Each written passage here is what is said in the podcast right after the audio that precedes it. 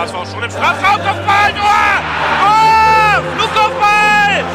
Und da ist er endlich drin, 1 zu 0 für den HSV und es ist kein Zufall. Jetzt aber die Szene, Bakary hat ja nicht gewürfen, alleine aufs Tor zu. Bakker Marine, ja! 1 zu 0! Tabellenführer und Sieger dieses Spitzenspiels ist nur ein Club und das ist nur, Nur der der HSV. HSV. Moin, ihr Lieben, es ist wieder Podcast-Dienstag. Es ist Zeit für das Volksparkgeflüster mit Nando. Birger. Und das, äh, Unser Feed ist heute privat verhindert und nach dem Spiel am Samstag gegen den FC St. Pauli haben wir natürlich ein etwas schwierigeres Thema diesmal vor der Brust. Aber kommen wir doch erstmal zu den positiven Nachrichten. Poyampalo hat sich wohl doch nicht so schwer verletzt, so wie es aussieht. Die Beckenprellung könnte wohl bis zum Wochenende ausgeheilt sein, sodass er gegen Aue spielen kann. Gleiches gilt für Adrian Fein, der jetzt zwar noch mit Maske, aber voll ins Training eingestiegen ist. Da entspannt sich ein bisschen das Lazarett. Hacking hat trotzdem gegen St. Pauli umgestellt, letzten Samstag umstellen müssen. Hand hat die Rolle von Duciak bekommen, Jung spielte wie gehabt für Adrian Fein und Poyampalo durfte für Lukas Hinterseher starten. Wir hatten eine tolle Choreo, ausverkauftes Haus, aber wir haben gegen den Stadtrivalen verloren. Es waren 20 schwung, schwungvolle Minuten zu Beginn. Und danach kriegen wir zwei Dinger. Wenn wir auf die Statistik schauen, ich weiß nicht, Bürger. Hat St. Pauli, wenn man nur die Statistik sieht, unverdient gewonnen? Oder hau, hau mal deine Analyse raus. Ja, das, das Problem ist, ähm, ich saß ähm, auf dem Heimweg in, in der S-Bahn mit meinem äh, Kumpel und hab, wir haben über das Spiel gesprochen und auch gesprochen drüber, nee, das, da war, HSV war schlechter, haben zu wenig gelaufen, immer so viele ungenaue Pässe und, und, und. Und dann sieht man sich die Statistik an und sieht ein anderes Spiel. Ähm, was mir so aufgefallen ist, äh, wenn man so das ein bisschen so in, in, in, in Retro-Perspektive sieht, wir sind, wir sind sehr gut angefangen, sind sehr dominant aufgetreten, ähm, ohne naiv zu sein in, in, in dem Pressing, also ohne dass wir diesen Hinten, Hinterraum, den Pauli immer gesucht hat, offenbart haben. Hätten dann auch zwei Dinger machen müssen. Zweimal einmal Latte, einmal Pfosten. Ja, und dann kriegst du das blöde Tor. Äh, das Tor, weiß ich nicht, was jetzt schlimmer ist, der, der Fehlpass von Schaub oder das Verhalten von äh, Van Drongelen. Aber man muss sagen, das 1 zu 0 gibt wohl individuellen Fehler. Dann das 2-0 ist dasselbe. Äh, Letschert steht da und guckt, guckt sich an, wie, wie Matt Penny da den Ball sich zurechtigt und dann ins lange Eck schiebt. Ähm, ja, und dann, äh, dann passiert irgendwie wie gar nichts bei uns. Ähm, wir finden nicht ins Spiel, uns, uns fehlt Bewegung ohne Ball. Das fand ich ganz, ganz schlimm. Ähm, man kann noch so sauer sein auf Letschert, auf Van Drongelen, die ähm, den langen Ball schlagen. Aber die schieben sich gegenseitig den Ball zu. Das vielleicht gibt auch die hohe Passquote und auch den hohen Ballbesitz. Aber wenn der Ball dann irgendwie nach vorne ges gespielt werden soll oder nach vorne getrieben werden soll, da geht nichts. Jung wird zugestellt, bewegt sich nicht. Schaub bewegt sich nicht, wird zugestellt. Hand wird äh, zugestellt und bewegt sich nicht. Ähm, auch als Kin Zombie reinkam, das war zu wenig. Ähm, ja, dass wir noch ähm, in der Expected Goal Statistik gewinnen, mit, also gewinnen 1,27 gegen 0,71, äh, das kann ich mir auch irgendwie nicht erklären. Gefühlt hatten wir so gut wie keine Chancen. Ähm, aber natürlich die zwei von der, in der ersten Hälfte, besonders der von Poyampalo, der zieht ja schon relativ hoch. Ähm, was, was mich, ich, ich kann das auch irgendwie nicht erklären, wieso das so, ähm, wieso das so schief gehen konnte. Äh, weil wir eigentlich statistisch gesehen ein gutes Spiel gemacht hat, aber hier kommt ja natürlich auch die Schwäche von diesen Expected Goals rein, weil ich gucke ich guck gerne auf die Statistik, ich gucke generell gerne auf Statistiken, denn die sagen gerne öfters was auf, auf über dem Spiel, was, was sonst nicht, ähm, was sonst nicht, was man sonst nicht sieht. Äh, aber zum Beispiel, wenn wir jetzt 1,2 Expected Goals haben, muss man dann noch dazu stellen, dass ein Poyampalo alleine hatte 0,61 Expected Goals. Also da ist schon ziemlich, was soll man sagen, ein halbes Tor, so ein Drittel von unseren Expected Goals bei dieser einen Chance. Äh, kann man sich, kann man jetzt, sogar die Hälfte, kann man jetzt nicht so viel äh, rein interpretieren. Ja, jetzt ähm, Mund abwischen weiter. Ähm, wie du gesagt hast, Nando, Fein ist zurück. Ich glaube, das wird uns immens gut tun. Denn ein Gideon Jung kann sich nicht selber freispielen, wie ein Feind das kann. Ähm, und das fehlt uns. Obwohl Jung, muss ich sagen, eigentlich ein, ein solides Spiel gemacht hat. Klar, also bevor wir jetzt nochmal schauen, wer alles zurückkehrt und wie es weitergeht. Fiete hat, auch wenn er abweht, ist uns nochmal so reingeworfen. Er hatte das Gefühl, es fehlte ihm irgendwie bei der Mannschaft das Selbstvertrauen. Und wenn ich mir dann anschaue, dass wir nach den beiden Gegentoren, obwohl wir ganz klar die bessere Mannschaft bis dahin waren, danach überhaupt nicht mehr, nicht mehr aus der Kabine kommen und Druck machen. Und irgendwie bei, vor so einer Kulisse nicht in der Lage sind, St. Pauli nennenswert unter Druck zu setzen. Lasse, wie, wie kann das sein? Wie, wie erklärt man sich, dass, dass, dass wir als Tabellenzweiter in einem Stadtderby es nicht schaffen, einen Rückstand mit zumindest mit dem, dem, dem Zuschauer das Gefühl zu geben, wir wollen hier zumindest noch einen Punkt rausholen. Kopfsache. Ich glaube, tatsächlich nach dem 2-0 ist das Kopfkino losgegangen. Die Spieler dachten, scheiße, Derby zu Hause. Äh, die anderen gewinnen wahrscheinlich oder haben schon gewonnen. Wir müssen aufschließen und jetzt gegen St. Pauli zu Hause und wir liegen 0-2 zurück und dann ist das, sind, waren verkrampft. Und man muss auch ehrlich sagen, es hat ja äh, Lukai, der alte Trainer Fuchs, auch tatsächlich fantastisch gemacht, indem er äh, Becker rausgenommen hat und dann Knoll gebracht hat. Das ist auch so ein Ding, was ich äh, mir im Fuß, an sich im Fußball immer frage, immer dieses, wir wechseln nur in der Halbzeit aus. Es ist, gibt ja fast keine Trainer, die auch mal überhaupt auswechseln vor der 45. Minute, sondern die warten dann immer bis zur, zur Halbzeit und eventuell, wenn er das nicht gemacht hätte und nicht auf Fünferkette umgestellt hätte, hätte der HSV vielleicht auch noch ein Tor geschossen. Aber äh, Luca hat sich in dem Moment gedacht, scheiß drauf, dass der Spieler dann nicht eine ganze Halbzeit spielt, sondern hat dann gleich in der 34. Minute ausgewechselt. Weil er, weil er gemerkt hat, oh, jetzt könnte es äh, langsam gefährlich werden. Ich äh, schmeiß jetzt, ich ändere jetzt mal das System und äh, äh, sicher ab. Und es hat wunderbar funktioniert. Und das muss man ehrlich sagen. Ich weiß nicht, das trauen sich halt nicht viele Trainer vor der 45. Minute auszuwechseln und die wurden dafür belohnt. Ich fahre auch sehr überrascht über diese Maßnahme und hatte erst als ich das nach dem Spiel habe ich überlegt, Mensch, ey, wir müssen nur das erste Tor machen. So wie wir angefangen haben, würden wir Pauli ja, aus dem Stadion klar. schießen. Ja, exakt mein, äh, genau, da haben wir auch im Spiel auch noch drüber geredet. Genau.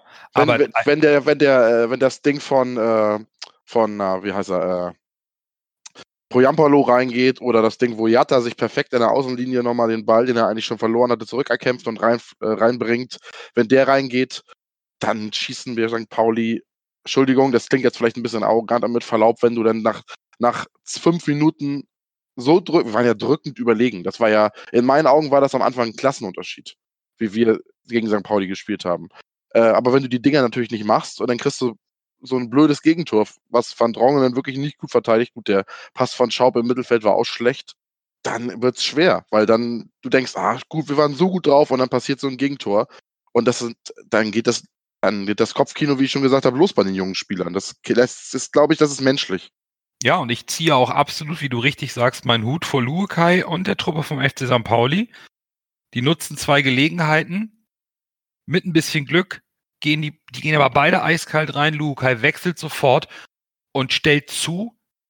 Und St. Pauli hat ja nicht mal irgendwie aggressiv gefault oder irgendwas. Mhm. Die haben taktisch so gut gestanden dass es beim HSV aussah, als hätten sie überhaupt keine Idee, kein Elan. Ja. Und, und äh, Hackings Wechsel sind alle verpufft aus meiner Sicht. Ja, Hane Katastrophe. Also gut, äh, die einzelnen Spieler davon mal abgesehen, aber ja. irgendwie, Hacking hat ja selber gesagt, er nimmt die Niederlage auf seine Kappe. Er sagt, die Mannschaft wollte alles geben. Ich habe es aber nicht geschafft, irgendwie der Truppe den roten Faden zu übermitteln, auch nicht in der Halbzeit, wie wir das Ding noch drehen können.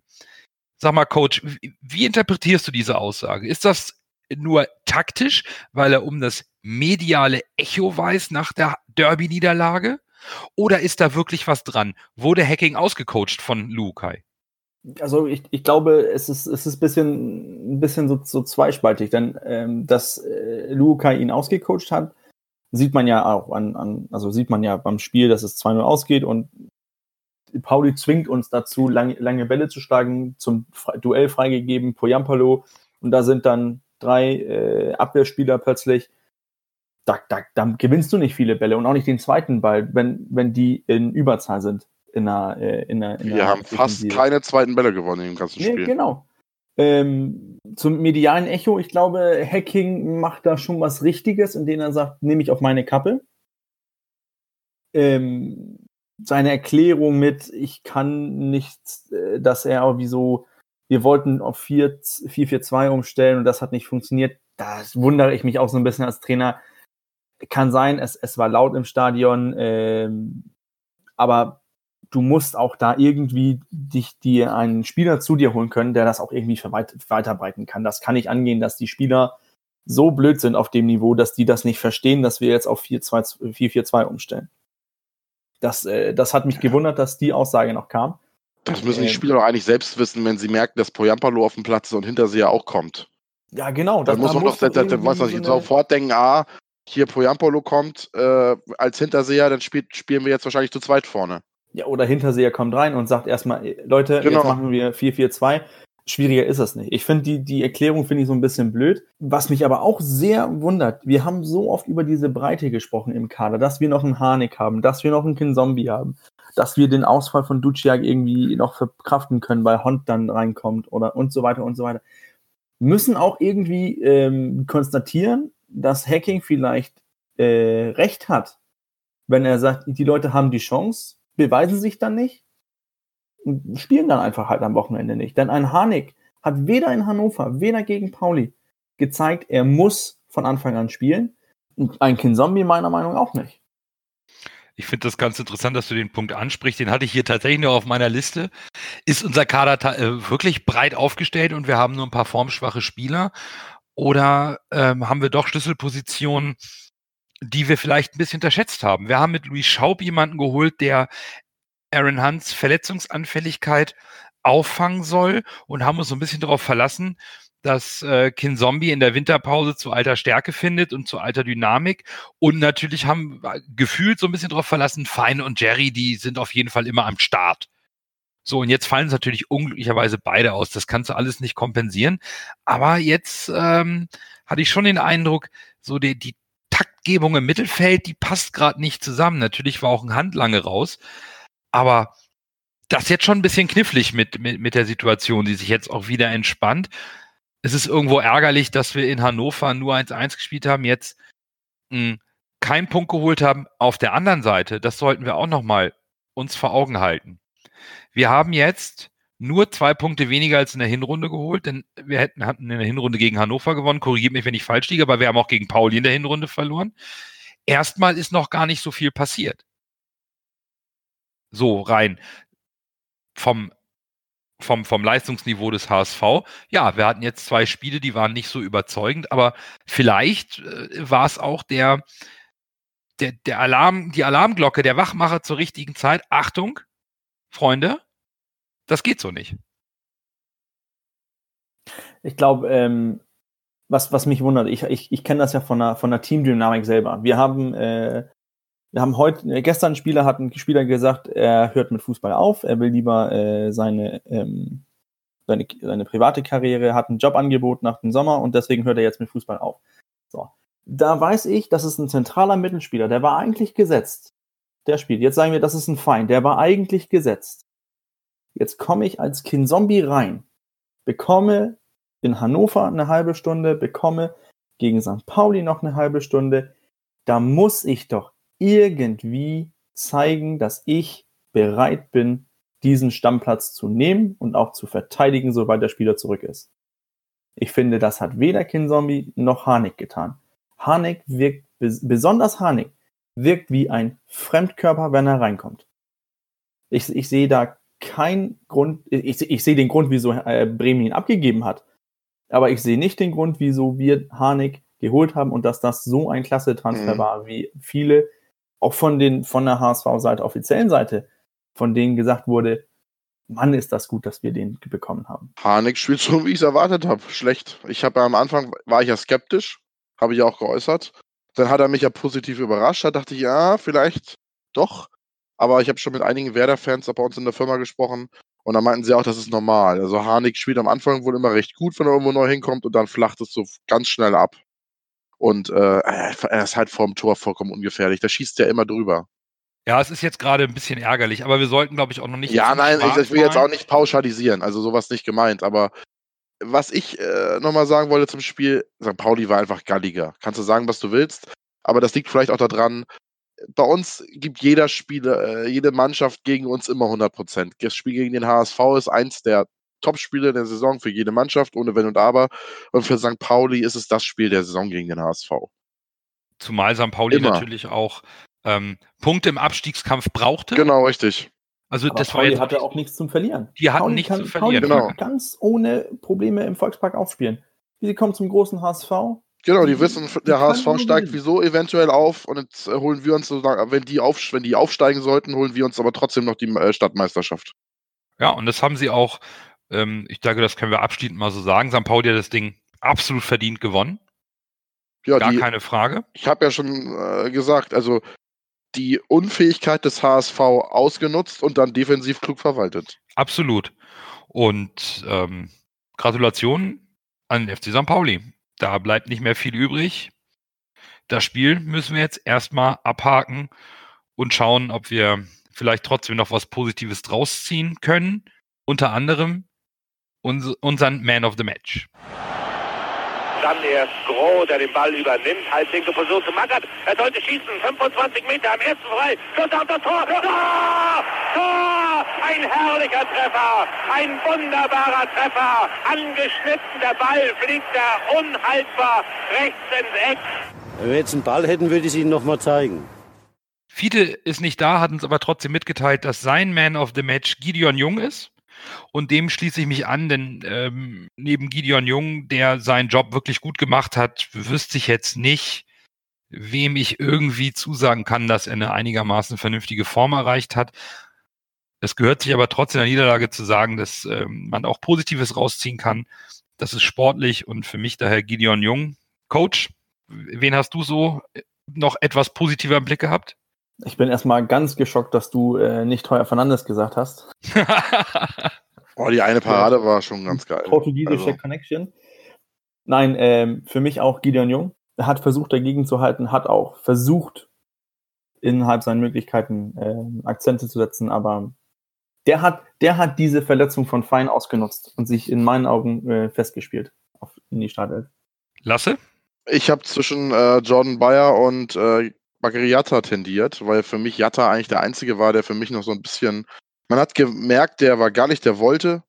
Und das war für mich der Einzige, der irgendwie noch so ein bisschen offensive Gefahr ausgestrahlt hat. Nach den ersten 20 Minuten. Äh, und besonders in den ersten 20 Minuten. Deshalb Bakary Yatta. Zu Yatta will ich noch kurz einen Kommentar geben. Genau, und außerdem wollte ich auch noch sagen, dass es in meinen Augen total falsch war, ihn rauszunehmen. Das war auch schon in Hannover der Fehler. Ich will nur sagen, 64 Prozent unserer Angriffe gegenüber die rechte Seite über Bayer und äh, Jatta. Und von da aus haben wir auch die meisten Expected Goals kreiert. Ich sehe auch den, ich finde es auch ein Fehler, dass er rausgenommen wurde. Gut. Dann sind wir uns hier ja mehrheitlich eigentlich einig. Äh, unsere Zuhörer waren nicht ganz so voting-freundlich. Man kann es äh, auch niemandem verdenken nach so einem Ergebnis. Klar, aber ein paar haben trotzdem ihre Stimmen abgegeben. Darüber freuen wir uns sehr, weil wir einfach gerne so ein schönes Ergebnis haben wollen, auch für die ganze Saison. Gewonnen hat tatsächlich den Man of the Match gegen St. Pauli aus HSV-Sicht natürlich Gideon Jung. Auf Platz zwei Heuer Fernandes. Wir liegen also gar nicht so schlecht mit unseren Annahmen immer. Und auf Platz drei äh, Jordan Bayer und Luis Schaub. Und wir hoffen gegen Aue unter HSV Man of the Match 24 nach einem guten Spiel vom HSV kommen auch wieder deutlich mehr Votings rein. Aue, unser nächster Gegner in Aue am Samstag, stehen auf Platz 9, waren eine Zeit lang deutlich weiter oben, sind jetzt aber fünf Spiele ohne Sieg. Aber wir müssen auch ganz ehrlich sagen lassen, der HSV steht jetzt mächtig unter Druck. Stuttgart ist auf drei Punkte weg, Bielefeld auf sechs. Wir haben das Torverhältnis äh, nimmt ein bisschen ab. Was können wir Samstag erwarten lassen in Aue? Ich glaube, das wird ein Kampf in Aue. Da tief in den Osten zu fahren, da ist immer gute Stimmung im Stadion, die Fans peitschen den Verein nach vorne. Es ist immer ein Hexenkessel in meinen Augen in Aue. Und das wird immer für, gerade für Mannschaften aus dem Westen, die dann so eine lange Anreise haben, oder aus dem Norden. Ich würde behaupten, wir haben wahrscheinlich fast die längste Anreise äh, von allen Bundesligisten dahin. Wird extrem schwer, glaube ich. Äh, es, es muss jetzt eine Reaktion kommen auf das Derby. Und äh, man darf jetzt nicht abreißen lassen. In meinen Augen werden die nächsten Wochen, die äh, Journalie würde jetzt titeln, äh, die Wochen der Wahrheit. Äh, es wird aber wirklich, die nächsten Wochen werden ganz wichtig. Mit den direkten Duellen gegen die Mannschaften oben und jetzt auch mit dem Aue-Spiel. Äh, es wird, wie gesagt, nicht leicht, aber machbar. Aber man, wir kennen ja unseren HSV, fünf Spiele ohne Sieg bei Aue, das ist schon wieder gefährlich, weil wir sind oft genug Aufbaugegner. Es ist aber auch gefährlich, dass Heidenheim jetzt auch auf drei Punkte dran ist. Ne? Also Exakt, du, hast, ja. du hast vollkommen recht. Es geht jetzt die nächsten elf Spiele eigentlich, das ist jetzt das Finish. Also wir müssen jetzt anziehen, weil sich bisher weder Bielefeld noch Stuttgart eine Blöße geben. Heidenheim nervt und wir wollen ja auf gar keinen Fall irgendwie wieder nochmal runterrutschen. Aber jetzt sind wir der Jäger. Wir jagen die vorderen beiden Plätze oder einen der beiden, um sich, um, um direkt aufzusteigen. Sag mal, Coach, in der Hinrunde war es ja so, dass wir gegen Ende so ein bisschen abgebaut haben. Glaubst du, trotz der Formkrise, wir haben die Spieler Kinzombie Harnik angesprochen, kann der HSV den Schalter jetzt umlegen? Können wir diesmal äh, ein starkes Finish hinlegen? Der Optimist in mir sagt ja. Denn der Optimist in mir äh, hat irgendwie eine blöde Idee, dass wir äh, gerne versuchen wollen, Fußball zu spielen.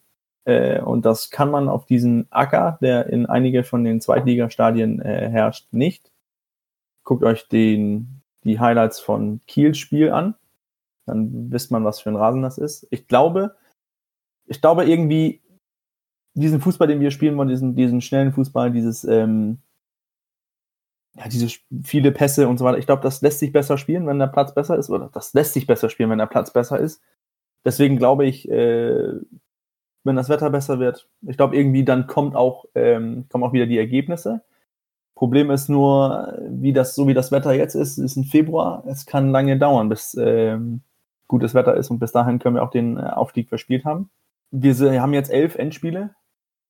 Wir werden noch welche verlieren. Stuttgart wird auch noch verlieren. Ich glaube, auch Bielefeld wird auch noch ein paar Spiele verlieren. Es wird knapp, aber wir können uns diese, diesen, diese blöde Ausrutscher wie gegen jetzt Hannover und auch äh, gegen St. Pauli, die können wir uns nicht mehr leisten. Das wird schwierig. Aber ich glaube, es wird noch eine Wende kommen. Es wird noch positiver werden für uns. Ob es dann am Ende reicht für Platz 1 oder 2, äh, weiß ich nicht. Platz 3 hoffe ich auf jeden Fall ist noch für uns drin. Ja, aber Platz drei ist eigentlich zu wenig. Aus meiner Sicht, ähm, Oh Gott, Platz Da- drei. nein, nein, Überleg nein, mal, also- gegen wen du dann da ran musst. nein, wir, wir müssen Ja. da überhaupt nicht. Eventuell gegen, gegen, ne, ihr wisst gegen wen. Nein, nein, nein. Wir bleiben jetzt mal, Das- also, also, erstmal, wir fahren da- nach Aue und Du wir müssen darfst in damit Aue nicht spekulieren. Du darfst Nein. damit nicht spekulieren. Es geht hier ich nicht um mal sagen. Ja, aber du darfst, du darfst äh, in der Mannschaft nicht das Gefühl aufkommen lassen, dass, äh, dass du sagst, ja, okay, dritter Platz ist Relegation, damit sind wir nicht Vierter und spielen mit um den Aufstieg. Dieses Gefühl darf sich in der Mannschaft nicht breit machen. Ich glaube auch nicht, ich glaub, dass sich das, das Gefühl, bre- Gefühl breit macht. Also jetzt, ähm, wir müssen erstmal nach Aue fahren und wir müssen mal wieder einen überzeugenden Sieg einfahren, damit die Mannschaft wieder ein bisschen befreiter ist. Und jetzt sind wir natürlich in der Pflicht als HSV Druck auf Bielefeld und Stuttgart aufzubauen, damit die sich ebenfalls äh, kein, damit die vielleicht Fehler machen. Bis jetzt war es, jetzt war es wirklich so, der HSV war unter Druck, auch wenn sie gewonnen haben, konnten sich nicht absetzen. Jetzt haben wir zwei Spiele lang, wenn du so willst, oder zwei Spiele fehlerhaft, fehlerhafte Ergebnisse produziert. Wir müssen in Aue einfach gewinnen und dann auch wieder eine Serie starten. Ansonsten wird das sehr, sehr eng. Ich glaube, wir müssen auch einfach langsam mal wieder Glück haben. Ich weiß nicht, irgendwie. Klar, also du brauchst auch wieder das Glück vorm Tor, siehst, gar keine ja Frage. bei, siehst du ja bei Hannover gegen Bielefeld. Da war Hannover ja auch besser eigentlich. Und dann schießt Bielefeld auch noch in der 83. das Tor. Und sowas brauchst du dann am Ende auch. Und ihr seid aber beide noch davon überzeugt, Hacking kriegt das hin, die Truppe bekommt das hin, Feind kehrt zurück und wir kriegen das taktisch auch wieder in den Griff. Auch äh, vorne die Bälle reinzumachen, Selbstvertrauen zu gewinnen, das kriegen wir hin. Das liegt Ja. jetzt an den nächsten Spielen. Das, das Ich glaube, wir Aue hin. wird ein, äh, wird ein, jetzt Aue wird ein ganz wichtiges Spiel. Für die, für die, für das, äh, für das äh, Mann- Mannschaftsfeeling wird, glaube ich, Aue eklatant wichtig. Wenn du das Spiel jetzt auch verlierst oder nur unentschieden spielst, dann wird's, glaube ich, dann fängt das Gedankenkarussell noch mal schneller an sich zu drehen. Also ich glaube, wir, wir, kriegen, wir kriegen das äh, schon gedreht, unabhängig davon, ob wir jetzt in Aue äh, Punkte liegen lassen. ob wir jetzt nur ein oder keine Punkte mitnehmen. Ja, aber stell dir mal vor, Bielefeld gewinnt jetzt nochmal und du verlierst in Aue. Also dann, dann geht es am Ende fast nur noch um den zweiten Platz. Das stimmt, das stimmt. Wir, wir, müssen, wir dürfen aber auch nicht vergessen, dass das immer, sind immer noch 33 Spiele oder 33 Nein, nein, Punkte klar. Das sind immer noch 33 Punkte. Das hast du vollkommen recht, ja. Aber du musst, dann muss auch erstmal Bielefeld dreimal verlieren oder zweimal verlieren, damit du überhaupt dran rutschen kannst. Genau. Und viele, viele Ausrutscher dürfen wir uns nicht leisten. Gut, dann, dann äh, rutschen wir in Aue nicht aus, sondern äh, tippen auf Sieg. Bürger, dein Ergebnistipp? 0-1 HSV. Lasse? Wollte ich auch tippen. Dann äh, Ender. Dann sage ich 2 zu 1 für den HSV.